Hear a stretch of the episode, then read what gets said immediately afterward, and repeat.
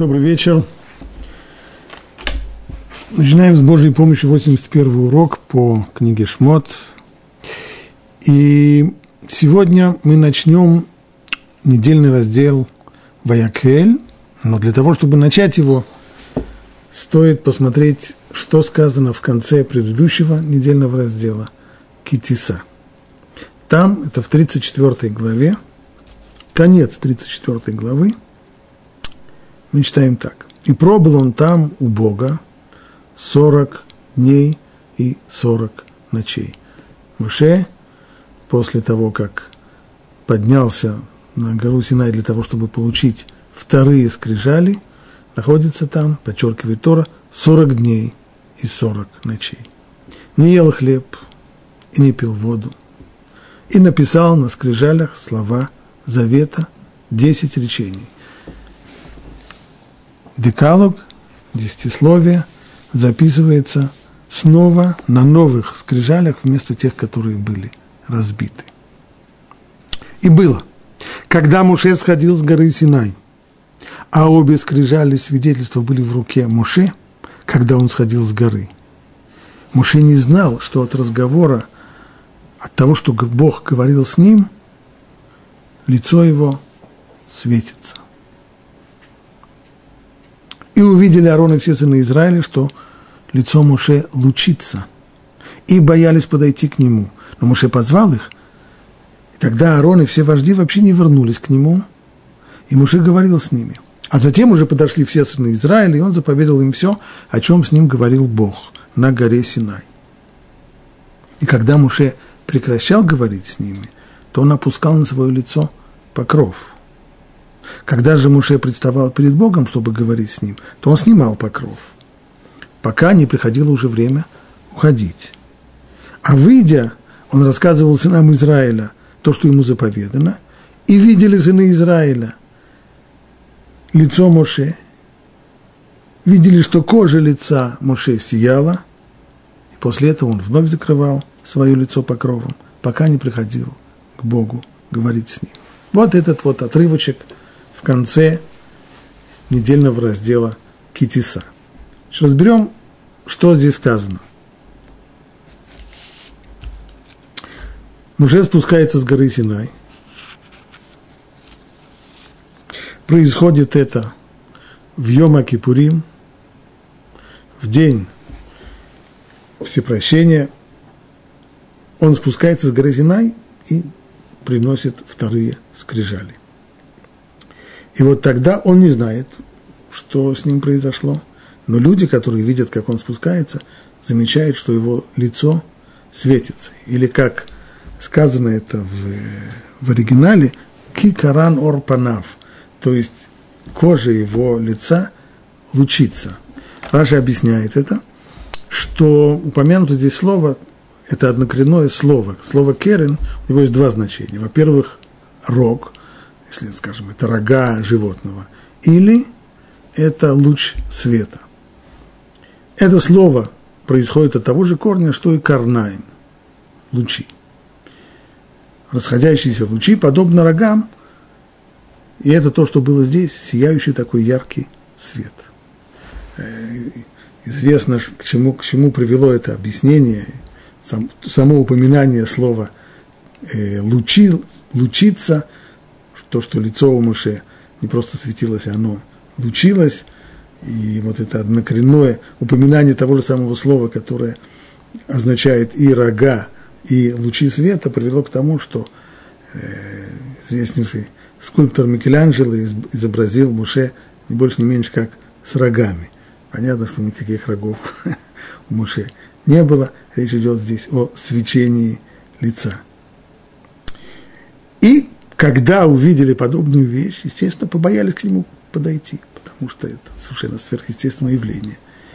И вполне, была, вполне был понятен страх. Правда, Раши говорит, как раз э, непонятен страх на фоне того, что было раньше, а именно, если раньше народ Израиля стоял вокруг горы Синая, а и сказано там, что образ славы Всевышнего подобно пожирающему огню на вершине горы – И все это на глазах сынов Израиля. И никто не убегает, и никто в страхе не пытается найти, куда бы скрыться.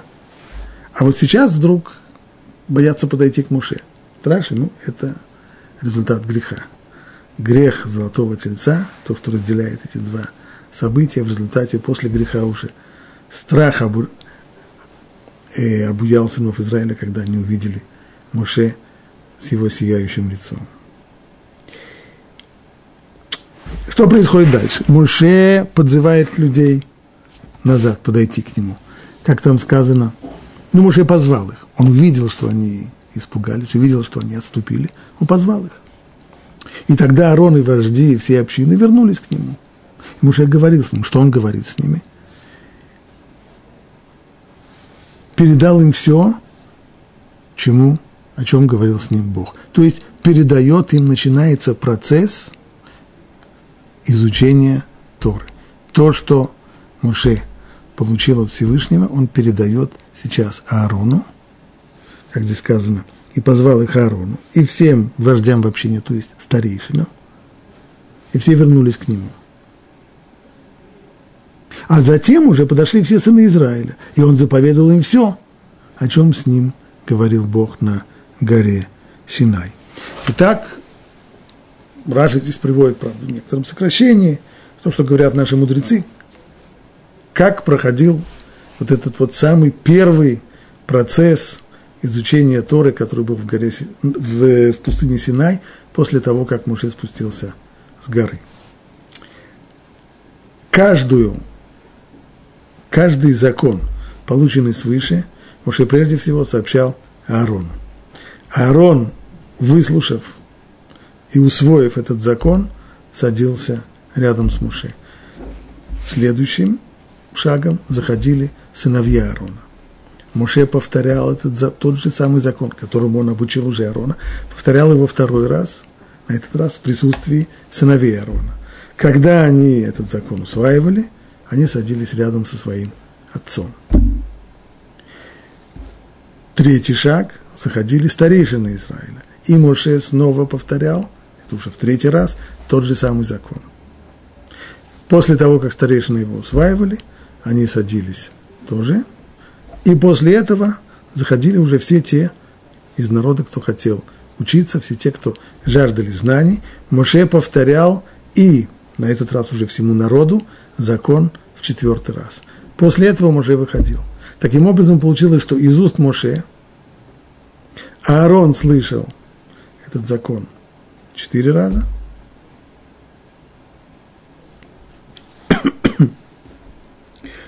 Каждый, сказать, спускаясь на один шаг меньше. Аарон, его сыновья, старейшины и весь народ. Весь народ один раз. Старейшины дважды. Сыновья Аарона трижды, Аарон четырежды. Но на этом процесс не заканчивался после того, как уходил Муше, Аарон повторял то, что он уже четыре раза слышал. И он тогда повторял это в присутствии всех. Повторял и выходил. Тогда сыновья Аарона повторяли то, что они слышали. Вслед за этим уходили они, старейшины повторяли. И так получилось, что все слышали как минимум четыре раза, включая и те, кто пришел последними. Все, все сыны Израиля слышали тоже четыре раза. Не случайно, кстати, многие подчеркивают, что если человек изучает какой-то материал, и он прочитал этот материал один раз, а потом второй раз и третий, то вряд ли можно сказать, что он уже повторил его два-три раза. Это пока еще процесс обучения. Четыре раза прочитать, четыре раза пройти какой-то материал – это еще не повторение, это еще только изучение. А вот после того, как четыре раза прочитал, прослушал, после этого уже вот тогда начинается процесс повторения для того, чтобы не забыть. Так или иначе. Не будем забывать еще одну деталь, ту, с которой начали, а именно, что у Моше светилось лицо. И дальше говорит Тора так, что когда Моше прекращал говорить с ними, то есть вот он высказал этот закон, которому он обучал народ четырежды, то он опускал на лицо покров. А это зачем? говорит Раши, он делал так из почтения к тем самым лучам, которые исходили от его лица. Чтобы не мог всякий человек наслаждаться ими просто так. Именно для этого, для того, чтобы не дать возможность людям просто получать удовольствие от лучей света, расходящихся от его лица, Муше покрывал, закрывал свое лицо покрывалом. И он снимал это покрывало в каких случаях? Первый, когда он обучал Торе народ Израиля. Это один случай. Второе, и когда Всевышний говорил с ним в шатре. Как только он прекращал, то есть одно из двух, либо он выходил из шатра после, после разговора со Всевышним, он закрывал, и точно так же, когда, а когда он приходил затем к, к народу для того, чтобы обучить, он открывал лицо, говорил весь, все то, что он должен был сказать, все, чему он хотел научить, и после этого снова закрывал свое лицо. Так сказано здесь. Значит, вот это порядок. Все подошли к нему. Сначала, когда Муше спустился, люди отпрянули, он их позвал, все подошли к нему. Он стал обучать тому, чему Всевышний обучил его, и закрывал свое лицо покровом после того, как заканчивал обучение.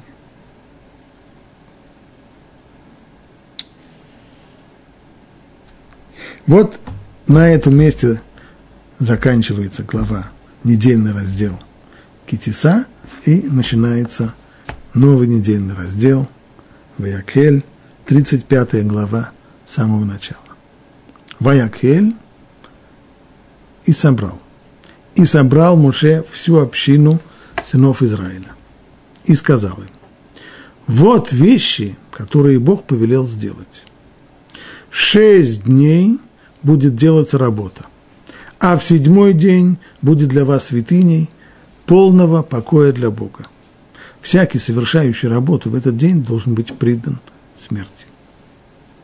Не зажигайте огня в субботний день во всех местах своего проживания. И сказал Моше всей общине сынов Израиля так. Вот что повелел Бог.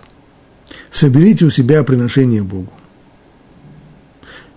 Всякий, побуждаемый сердцем, пусть принесет его, вот это приношение, золото, серебро, медь, синюю, багряную, пурпурную шерсть, лен, козью шерсть, красные бараньи кожи, тахашевые кожи, дерево, шитим, масло для освещения, благовония для масла помазания, для благовонных курений, драгоценные камни, вставные камни для эфода и нагрудника, и всякий мудрый сердцем из вас пусть придет и сделает то, что повелел Бог. А именно, мешкан, то есть переносной храм, святилище, его шатер, покров и так далее, и так далее. Вот это начало недельного раздела Ваякель. Состоит это начало из двух блоков, двух кусочков. Первый блок – это заповедь субботы. И собрал Моше всю общину сынов Израиля и сказал им, вот вещи, которые Бог повелел делать. Шесть дней будет делаться работа, а в седьмой день будет для вас святыня, это святой день, день, посвященный Богу, никакой работы в нем, и санкция наказания человеку за нарушение субботы – смерть, страшный грех. После этого начинается второй блок. Уже напоминает, что надо собирать приношения, все те материалы, которые необходимы для построения мешкана, золото, серебро, медь, шерсть и так далее. И необходимы еще люди. Мало того, что соберется материал, нужны еще люди, которые согласны будут попытаться сделать эту работу. Подчеркиваю, попытаться, потому что речь идет о людях, которые всего лишь год тому назад работали рабочими на стройке, делали кирпичи. Так, а теперь им нужно заниматься довольно тонкой работой по дереву, по металлам, ювелирной работе и так далее. Вот это строение вот этого самого отрывка. Всегда, как обычно, комментаторы обращают внимание на вопрос в связи с предыдущим. Если что мы можем извлечь из того, что предыдущий отрывок, конец недельного раздела Китиса говорил о том, как Муше спустился с горы Синай, и о том, как светилось его лицо – и здесь начинается построение мешкана рассказ о построении мешкана, которому сказать, упреждает его заповедь субботы. Один из комментаторов Балятурим говорит, что связь этих отрывков такая. О Муше сказано, что его кожа излучала свет. Это, конечно, сверхъестественное явление. Поэтому все так и испугались и отпрянули. Но ведь на самом деле в какой-то степени у любого человека лицо светится. Не кожа светится у него, конечно. Свет исходит из глаз. Глаза – зеркало души. Это вещь известна. И внутренний мир человека просвечивает через его лицо. Не случайно здесь игра слов. Внутренний мир – это пним, то, что внутри. Лицо человека внешнее – это паним. Читается по-разному, а пишется это слово точно так же. Почему? Потому что пним, внутренний мир, он просвечивает через паним. Человек, у которого отвратительное настроение, вы на него только посмотрите, видите, что у него на лице туча или даже гроза. Человеку, у которого хорошее настроение, и если он зашел и сел рядом с вами, то мы ощущаем, что от него исходит свет. Так что в какой-то степени у любого человека лицо его светит. Но, говорит Урахаем, то, что Тора нам хочет здесь сказать, это то, что в субботу человеческое лицо светит совершенно, совершенно по-другому, совершенно иначе. рассказ о свечении лица, и вслед за ним сразу заповедь субботы, все это говорит о том, что человеческое, что лицо человека светится совершенно иначе в субботу. Так говорит ту балятури. Ну, а, а что это значит? И как это понять? И чему это нас учит? И что?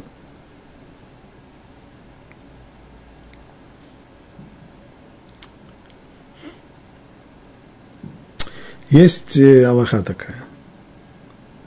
Когда после свадьбы два человека поженились, то после свадьбы устраивается на протяжении семи дней шева брахот. То есть, если собираются 10 евреев вместе с женихом и невестой, то за таким совместным застольем на протяжении 10 дней произносится семь благословений в честь Всевышнего, который создал этот мир и создал людей в нем, в честь жениха и невесты, честь брака, который состоялся. Но одно условие должно быть. В принципе, эти, эти благословения уже произнесли под хупой в день свадьбы. Почему их продолжают еще на протяжении дополнительных шести дней? Ответ он такой, что на протяжении всей недели радость продолжается. Но это не просто некоторое продолжение той радости, которая уже была, и она как чайник, который сняли с огня, утихает, охлаждается, остывает. Речь идет о ситуации, в которой та радость, которая была на свадьбе, она возобновляется, возрождается. А почему она вдруг возобновляется? Просто потому, что 10 человек вместе сели за стол? Нет, конечно, этого недостаточно. Имеется в виду, когда среди 10 человек есть кто-то новый, хотя бы один новый гость, которого не было до сих пор на свадьбе, на всем этом свадебном пиршестве. И если это гость, называется дорогой гость, ради которого возобновляется и возрождается это веселье, он еще не был, он еще не веселился с нами, он еще и не радовался с нами, то в таком случае садятся за стол, и это возможно, дает возможность заново произнести те же самые благословения, которые уже прозвучали под хупой. Так говорит закон. Есть у этого закона еще одно, точнее не еще, есть у этого закона одно исключение. А именно, в субботу эти семь благословений могут быть произнесены, даже если никого нового нет. Все те же самые люди, которые были уже на свадьбе. Они были на свадьбе, они садятся за стол – можно произносить в субботу семь благословений этих свадебных, как будто бы сегодня свадьба. Вопрос почему? Ведь мы сказали, должно быть требование возобновления радости. Должны быть по ним хорошо, должен быть новый гость. А что говорят мудрецы? И, а ответ простой, на самом деле суббота, она и есть новый гость. Как это суббота, новый гость? Ну, суббота, суббота, это замечательно, это день. Как это понять? Некоторые говорят, ну, суббота, поскольку есть суббота, то на стол ставят всегда и еду, и питье праздничные, и сам тот факт вот этого субботнего застолья, более обильного, более изысканного и вкусного, он и сам приводит к тому, что возрождается радость, подобная той, которая была на свадьбе. Есть такое объяснение. А Маораль из Праги говорит по-другому. То мы сказали, что за столом в субботу сидят 10 человек, те же самые, которые были на свадьбе. Нет, не те же самые. Потому что в субботу человек преображается. Ибо, как упомянул здесь Балятурин, ибо в субботу лицо человека светится совершенно иначе. Вроде бы тот же человек, а на самом деле не тот. Другой это человек. Почему другой? Только потому, что он надел субботнюю одежду? Не, не поэтому. Человек – это у любого человека есть у него его внутренний мир, и есть его внешняя физическая материальная оболочка. Этот его внутренний мир, его духовность, она определенным образом просвечивает и через материальную оболочку тоже. Взаимоотношения физического и духовного в человеке – это отдельная тема и очень-очень непростая тема. Но как бы там ни было, в субботу эти взаимоотношения преображаются. В субботу отношения физического и, и не физического, и духовного, они совершенно иные. Поэтому в субботу это другой человек. Десять человек, которые сидят за столом, они все были уже на свадьбе, да, но сейчас они преобразились. Это другие люди. Их лицо светит по-другому. Если на протяжении всей недели тот, кто задает тон в человеке, это именно его внешняя сторона, материальная сторона, его оболочка, а внутренний мир глубоко-глубоко запрятан, что называется, душа уходит в пятки, то соотношение это изменяется в субботу. Главенствующим становится внутренний мир человека. Работа – оставляется. Деятельность уходит. И когда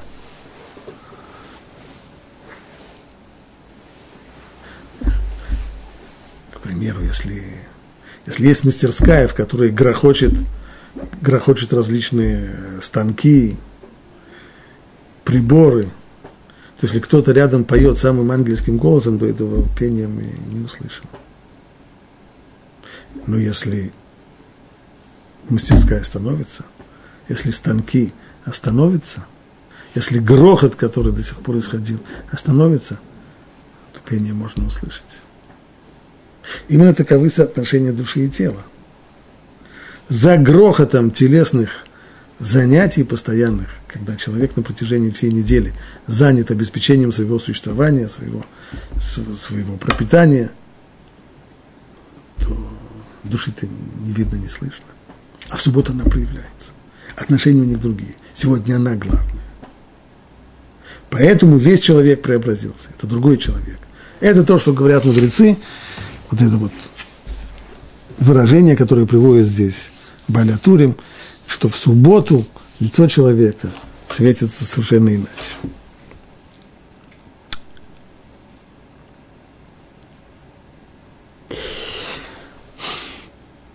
Есть еще ряд вопросов э, на стыке двух э, недельных разделов. Ну, прежде всего, напомним, что сам тот факт, что раздел Фаякель начинается, он целиком посвящен строительству мешкана, строительству переносного храма. Но вместе с тем, самые первые строчки – это заповедь субботы. Шесть дней должна делаться работа, а в седьмой день будет для вас святыней. Раша объясняет, приводит здесь, это не его объяснение, цитирую здесь объяснение мудрецов, почему Тора начала э, повеление здесь о сооружении мешкана заповедью субботы, для того, чтобы подчеркнуть, что строительство мешкана, строительство храма не отменяет запреты о субботе. То есть можно, вполне мог кто-то подумать, что заповедь строительства мешка настолько важная, что мы будем строить его 7 дней в неделю. Нет, поэтому Моше должен был предупредить, ни в коем случае. Заповедь это очень важная, но 6 дней в неделю, суббота важнее. Поэтому сначала суббота была упомянута, только потом строительство мешкана. А начинается все, и собрал, с чего? И собрал Муше всю общину сынов Израиля. Всю общину сынов Израиля. Зачем нужно собирать всех? Чтобы им сказать?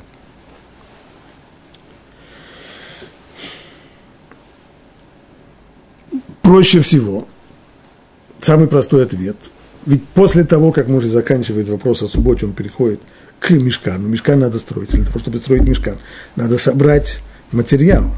Золото, серебро, медь, шерсть, много всяких вещей. Чем больше народу услышит, тем больше вероятности того, что мы быстро соберем все необходимые нам материалы. Люди должны жертвовать здесь. Поэтому собираются все. Это самый простой ответ – но вопрос пока еще остается, ведь на самом деле зачем нужно было всех собирать? Да ведь все же стояли перед Мушей раньше. Я, напоминаю, я хочу только напомнить конец предыдущей главы. Что там сказано? И увидел Израиля, что лицо Муше лучится. И боялись подойти к нему. Но Муше позвал их. И Аарон, и все вожди вернулись к нему. Аарон и вожди. И Муше говорил с ним. А затем подошли все сыны Израиля. Значит, они все подошли. И он заповедал им все, о чем он говорил. И сразу после этого и собрал Муше всю общину сынов Израиля и сказал им вот вещи. Так зачем всех собирать, если все уже находятся перед ним? Все пришли к нему, все пришли для того, чтобы выслушать Слово Божье. Зачем же нужно собирать людей, которые вот они стоят перед ним? Этот вопрос задают многие комментаторы. В частности, Рамбан задает этот вопрос, и его ответ вот какой.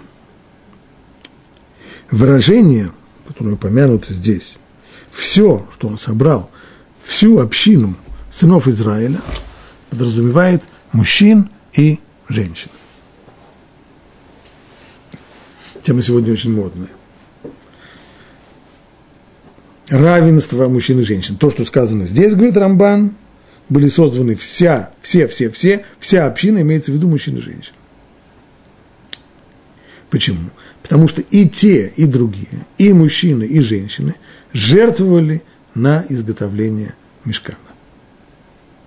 В особенности в том, что касается золота и серебра, понятно, откуда, откуда будет у народа золото и серебро. Украшение. А в этом, безусловно, доля женщин будет немалой. Значит, получается так что когда, то, что сказано выше, что когда Муше передал Аарону, старейшинам и всем сынам Израиля эти законы, имеется в виду, что значит всем сынам Израиля? Мужчинам. Кто пришел к Моше учиться и изучать законы? Мужчины. Когда Моше, продолжает Рамбан, передал Аарону, старейшинам и всем мужчинам из сынов Израиля, то, что говорил ему Бог на горе Синай, после того, как были разбиты скрижали – и после этого он уже покрыл свое лицо и повелел, чтобы к нему созвали всю общину. То есть на этот раз, чтобы привели еще и женщин. До сих пор то, что сказано, что все были перед ним, имеется в виду все мужчины, но это еще не вся община. Вся община будет, когда соберут и женщин. Это первое объяснение Рамбана, почему нужно было собирать всех, хотя, казалось бы, все уже стояли. Все Да не все, так отвечает Рамбан. Вторая возможность, хотя в тексте два отрывка идут неразрывно. Снач... Сначала сказано о том, что все пришли к Муше слушать то, что говорил ему Бог, и сразу после этого, и собрал Муше всю общину, сразу после этого в тексте. Но скоро сказка сказывается, не скоро дело делается. Не исключено, что в реальности – это было только на следующий день. Тора нигде не пишет и ни, ни одним словом не упоминает, что после того, как все пришли для того, чтобы выслушать законы, которые сказал им Муше, после этого все разошлись по домам, по своим шатрам. А уже на следующий день Муше повелел созвать всех. Но это, безусловно, вполне реальная возможность того, как все происходило на самом деле, поэтому пришлось заново всех собирать. Так заканчивает Рамбан, и возможно, что они были созваны только на другой день после того, как Муше спустился с горы, Муше передал им тогда заповедь о возведении мешкана, о сооружении мешкана, которую на самом деле он получил не сейчас, перед спуском из горы, а которую он получил еще, когда он в первый раз, еще до того, как скрижали были разбиты, когда он в первый раз спускался с горы Синай с первыми скрижалями. Если бы уже тогда ему была дана заповедь о о сооружении мешкана. И если бы не событие золотым тельцом, то Муше сразу же передал бы им эту заповедь. Но получилось по-другому.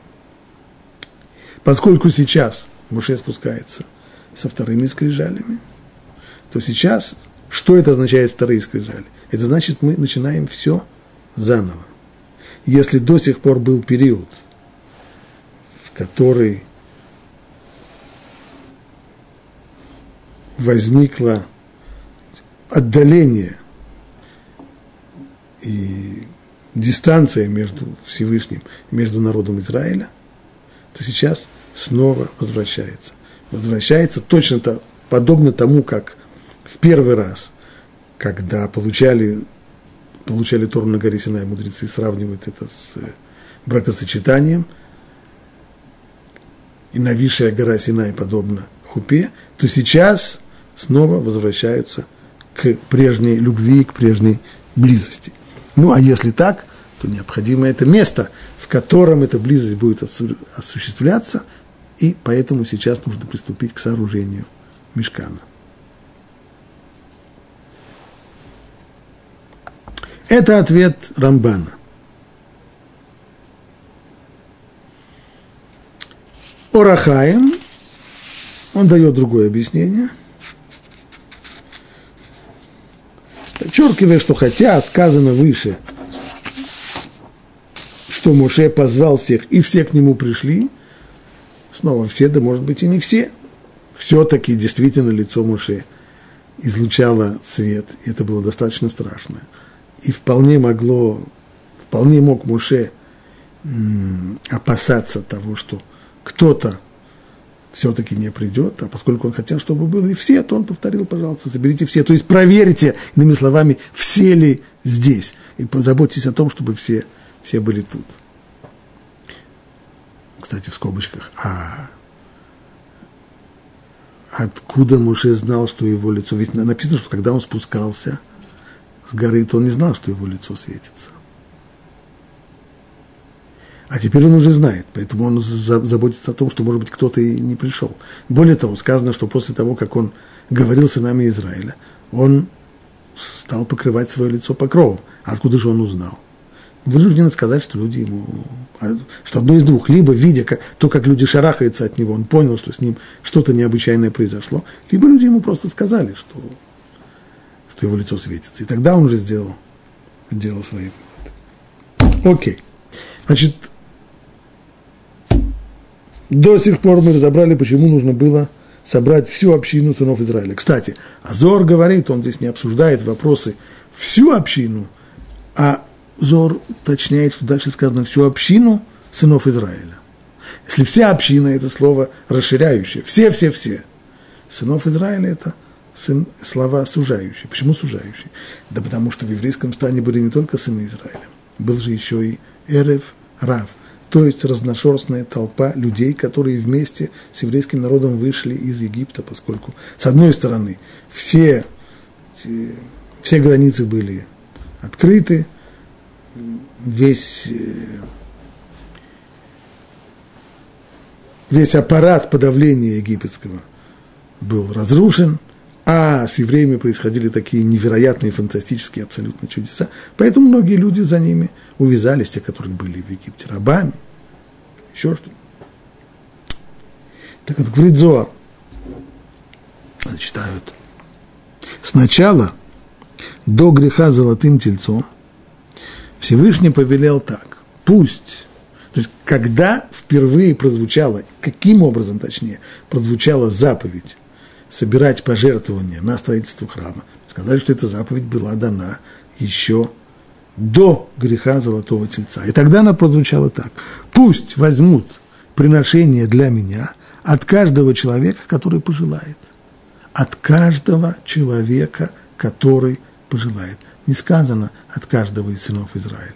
Если сказано от каждого человека, имеется в виду и Эр и Врав тоже. То есть те люди из той разношерстной толпы, которая увязалась за евреями при выходе из Египта, если они захотят пожертвовать на храм, пожалуйста, принимаем. То есть в том числе и Реврав. Однако после того, теперь все изменилось. Вот теперь, во второй раз, заповедь это формулируется иначе – собрал Муше всю общину сынов Израиля, только их. И, и просьба жертвовать на храм передается только им. Почему? Да потому что Эреврав, те самые люди из, тот, люди из этого разношерстного сброда, которые были в еврейском лагере, они-то и склонили еврейский народ на создание золотого тельца. Они со своими понятиями со своими взглядами, которые они вынесли из Египта, со своими склонностями к язычеству, к колдовству, к всякой магии, они были в, в значительной степени виноваты в том, что произошло. Поэтому сейчас уже Всевышний просит, нет, вот от них, не надо от них приношений. Этого не следует делать. После того, как по инициативе Эры Врав был сделан золотой телец, и в этот грех были вовлечены ими многие из евреев, Всевышний повелел, чтобы в создании мешкана участвовали только сами сыны Израиля, а не каждый человек, который пожелает.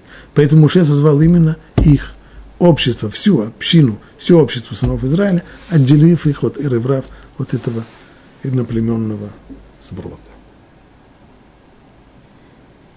Эти вещи не случайны.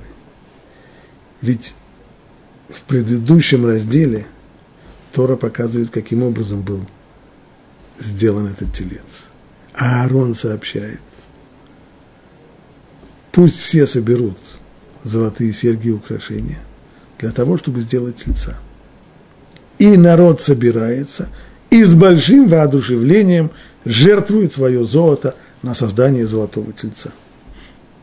Теперь происходит почти очень-очень похожие. Все собираются, и Муше обращается к ним с просьбой жертвовать на храм. С одной стороны,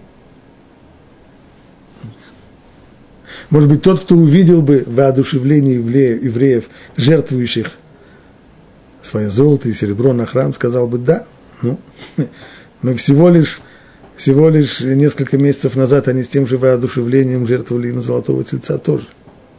Это один взгляд. Другой взгляд прям противоположный. То, как собирает сейчас весь народ, и то, как жертвуют сейчас на храм, должно искупить то, меда кенегет меда, мерой за мерой должно искупить то, как жертвовали раньше на золотого тельца. И если так, если это искупление, то здесь есть правило. Эйн эйн категор на са санегор. То есть в подобного рода процессах обвинитель не становится защитником.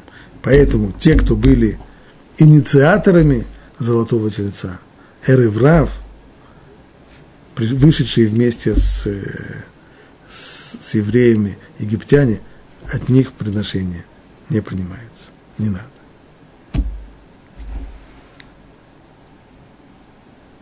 Идем дальше. Так, мы довольно серьезно продвинулись в изучении пока что первого стиха, не больше. «И собрал Муше всю общину сынов Израиля и сказал им, вот вещи, которые Бог повелел сделать». После того, как есть подобного рода утверждения, мы ждем, что сейчас нам скажут, что же нам надо делать.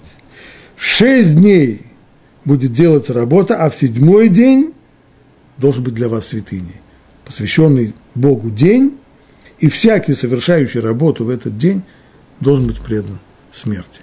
Здесь говорится о том, что не делать. В субботу не делать работу.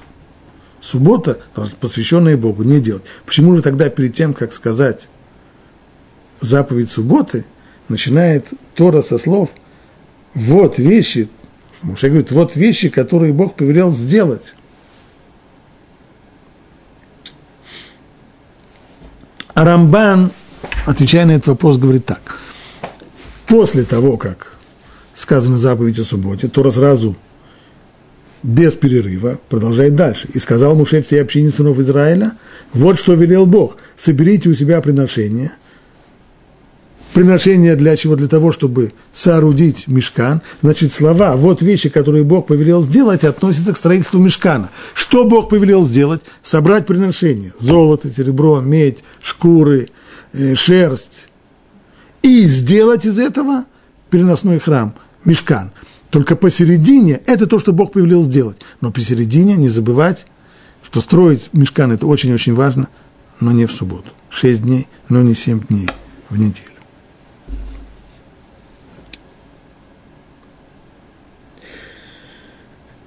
Всякий, совершающий работу в этот день, в субботний должен быть предан смерти. Не зажигайте огня в субботний день во всех местах вашего проживания. Тоже странная вещь. Уже Талмуд задает этот вопрос. Ведь в субботу запрещены многие-многие виды человеческой деятельности.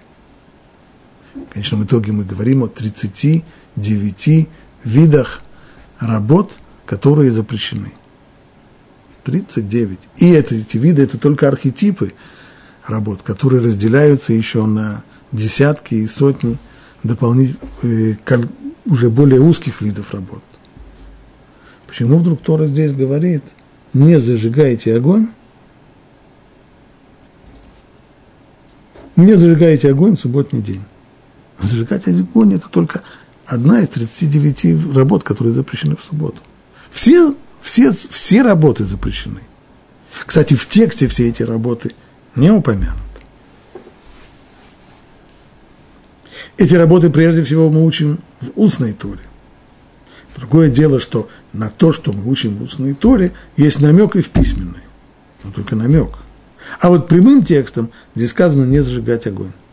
Единственное из 39 работ – упомянута здесь она одна, все остальные не упомянуты, имеются в виду, что все они запрещены.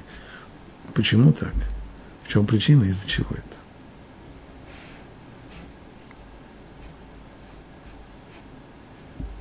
Ответ Рамбана на уровне пшат такой. Когда нам говорят, не делайте работу, нам говорят, не делайте работу. Что обычно человек понимает делать работу. Ну, не пахать, не сеять, железо не ковать. Работы. То есть вот такие, такого рода созидательные работы. А если человек хочет э, сварить себе чашку кофе, на худой конец чай заварить, но это же не работа, же, это же просто поесть хочется. Яичницу сделать опять же. Это же разве работа? Это то, что называет Талмуд млехет охель нефиш. То есть это операции, необходимые для того, чтобы обеспечить человеку еду, поесть, поесть, попить. Вполне можно было себе представить, что, несмотря на то, что сказано, шесть дней будет делаться работа, а седьмой день будет для вас святыней, всякий, совершающий работу в этот день, будет предан смерти. Не написано – всякий, кто совершает любую работу. Всякий, совершающий работу. Может быть, млехет нефиш, то есть работа по приготовлению пищи, она не входит в этот самый запрет. Поэтому Тора сказала, не зажигайте, выделил отдельно эту работу из всех 39, чтобы сказать, не-не-не, нет, готовить пищу тоже нельзя.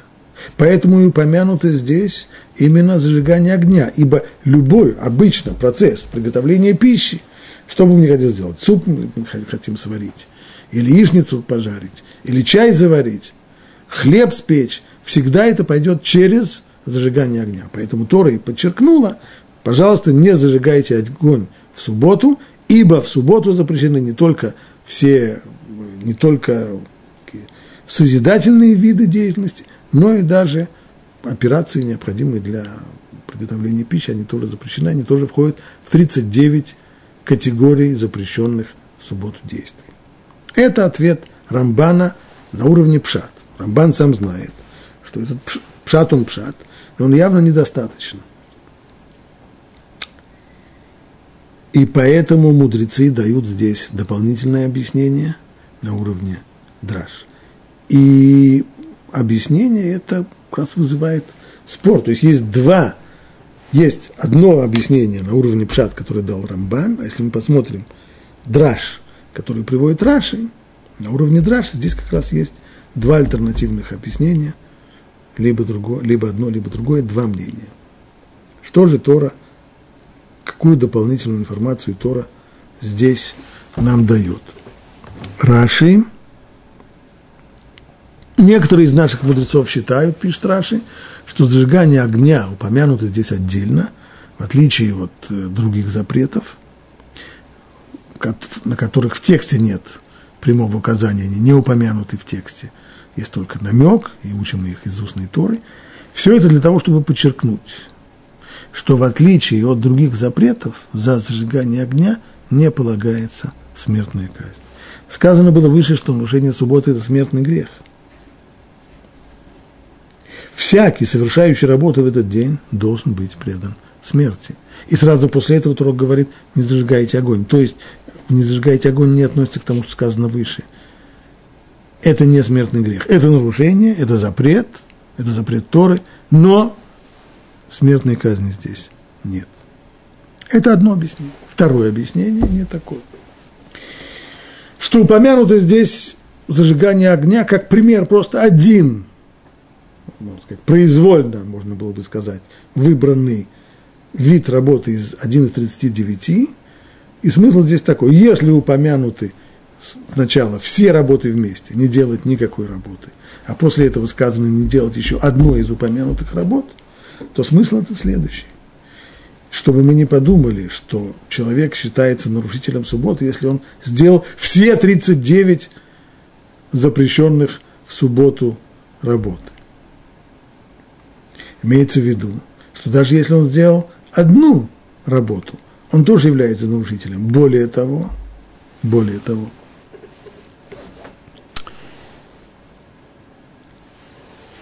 Что будет, если человек сделает несколько нарушений? Например, он в субботу э, вспашет, посеет, э, включит э, мотор внутреннего сгорания, чтобы, чтобы пахать и сеять. Ну, таким образом, сделал как минимум три работы.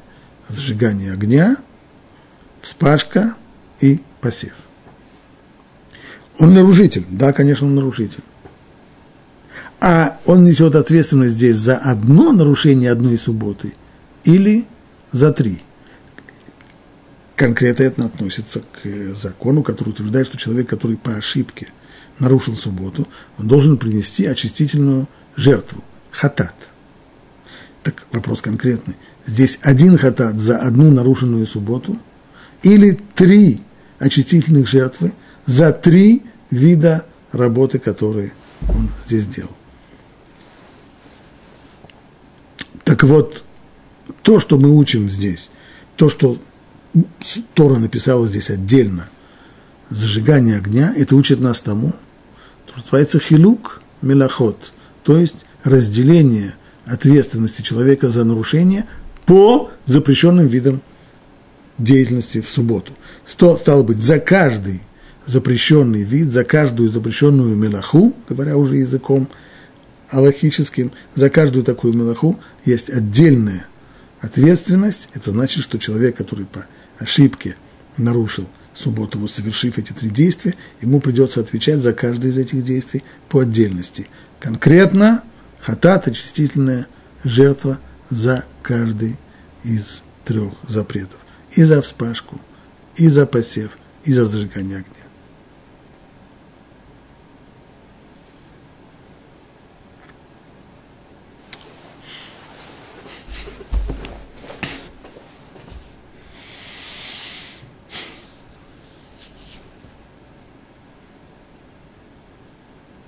Итак, заповедь субботу упомянута здесь для того, чтобы сказать нам, что строительство храма, строительство мешкана не отменяет запреты субботы.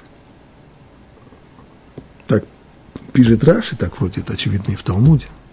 Но проблема-то в том, что это уже было сказано один раз. Вот эта вот смычка субботы и, и строительство храма, она была уже озвучена в, недельном, в предыдущем недельном разделе Китиса. Там пишется так. «И сказал Бог Моше, а ты, говори нам Израиля, только субботы мои соблюдайте, ведь это знак между мною и вами на все ваши поколения, чтобы вы знали, что я Бог. Я Бог, освящающий ваш. Соблюдайте же субботу, ведь она для вас святыня. Тот, кто ее нарушит, должен быть предан смерти. Шесть дней пусть делается работа, седьмой день – суббота покоя, он свят Богу, каждый делающий работу в субботний день должен быть предан смерти, и так далее, и так далее. Когда это сказано? Если мы посмотрим, где это сказано, это сказано сразу после того, как, э, как изложено заповедь строения мешкана.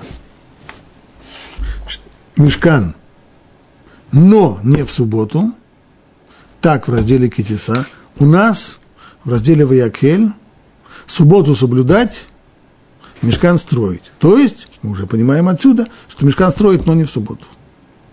Но порядок разный. Два вопроса, которые поднимают комментаторы. Во-первых, зачем это дважды? И уж если дважды по какой-то причине нужно, то почему меняется порядок?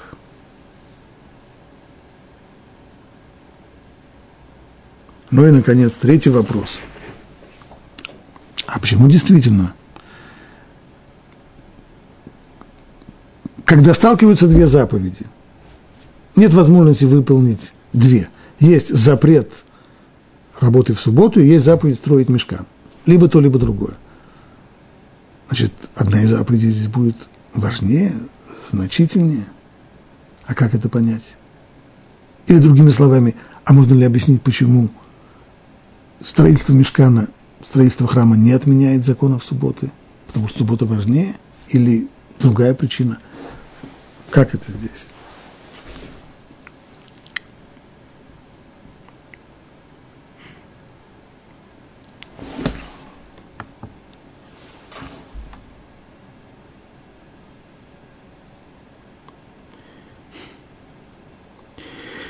Последнему вопросу, а о последнем вопросе пишут ряд комментаторов. Вот Абарбанель, например, пишет следующую вещь. Бог дал повеление о мешкане, символизирующем собой особую связь Бога с еврейским народом и его присутствие в их среде. Это смысл значения храма, присутствие Всевышнего. Если так, то люди могли вообразить, что эта заповедь более чтима, то есть более значительна, чем все остальные практические предписания Торы. В особенности, чем запрет субботнего покоя. Ибо совершенство достигается действием, и практическое действие всегда более совершенно, чем бездействие. То есть, Абарбанель касается здесь общей иерархии заповеди. Есть у нас два вида заповедей. Есть заповеди повелевающие, есть заповеди запрещающие. И общее правило в Талмуде гласит «асе дохе этлотасе». И если две заповеди сталкиваются, то заповедь повелительная, она обычно отодвигает запрет. Если Тора говорит, сделай что-то, и это что-то сталкивается с чем-то, чего нельзя делать, то мы это делаем. По умолчанию, пока нет других указаний, как, например, здесь, когда говорится, да, строить меш, мешкан, строить храм, но не в субботу. Мы бы по умолчанию подумали по-другому. И почему действительно так? Объясняет Абарбанель общий принцип. Смысл означает, вот если сказано «не делай чего-то», это значит «не порть», «не наноси вреда». Скажем, если простой пример да, на, на уровне обывательском, если человеку какому-то говорят не, не, не делай чего-то для, вредного для своего здоровья, не кури, не ешь э, такого-то, что это значит? Что если ты не будешь курить, то ты будешь развиваться? Нет, развиваться ты не будешь, ты просто не, не нанесешь себе вреда. А если я хочу физически развиваться, если я хочу быть физически сильным, выносливым человеком, обладателем гибкого тела и так далее, о, для этого нужно делать упражнения уже ходить нужно, бегать нужно, упражнения нужно делать и так далее, и так далее. Только от того, что, а если я не буду курить, этого, это само не, не сделается? Нет, это само не сделается. А если я даже не буду, нет, это само не сделается, нужно делать. То есть развитие, или, как говорит об этом Абрабанель, достижение совершенства, усовер... не достижение совершенства, слишком громко звучит, усовершенствование – это результат активной деятельности, это результат действий – а соблюдение запрета – это только не нанесение ущерба, больше ничего. Поэтому в общем и целом, если сталкиваются два требования, то требование повелительное, повеление, оно отодвигает на второй план запрет. Потому что при помощи действий достигается усовершенствование. А запрет – это только сохранение статус-кво не напортить. Поэтому мы вполне могли бы подумать, что если у нас есть запрет – нарушать субботу и заповедь строить мешкан, то заповедь повелительная строить мешкан, делать активные действия по усовершенствованию, она важнее. И тогда бы мы сказали, что храм строится все семь дней в неделю, поэтому Тора пришла и сказала, нет, ничего подобного, здесь это не так. Здесь это логика по умолчанию неверна. На самом деле суббота важнее. И почему же суббота важнее? Многие могут быть здесь объяснения, скажем только одно короткое, на чем сегодня закончим, потом к этому вопросу, может быть, вернемся. Есть два понятия, есть гдушат азман и гдушат амаком. Святость времени, святость места. Святость времени означает, что есть особые времена, в которые человек близок к Богу. И впервые вообще слово «святость» и «святое» появляется в Торе именно в отношении субботы. Всевышний осветил, то есть выделил один день, день субботний, день особой близости к нему. А святость места, что есть какое-то место, в котором можно почувствовать близость к Богу больше, чем в других. О святости места разговор не начинается, пока мы не приходим к заповеди со сооружения мешкана, а она сама по себе появляется только после греха золотого тельца. И многие комментаторы отсюда делают вывод, что, в общем-то, до греха золотого тельца весь мир был святилищем Божьим. Весь мир был вместилищем шхины. И только после греха необходимо было создать некоторое такое место, в которое человек мог вот посмотреть и сказать, вот, вот это вот святое место. Стало быть, святость времени, она над святостью места. Она стоит выше по рангу, чем святость места, и поэтому суббота выше, чем строительство храма, и заповедь строительства храма не отменяет запретов субботы. Это лишь только одно объяснение, и, может быть, на следующем уроке мы вернемся к этому вопросу и посмотрим, рассмотрим его с другой точки зрения.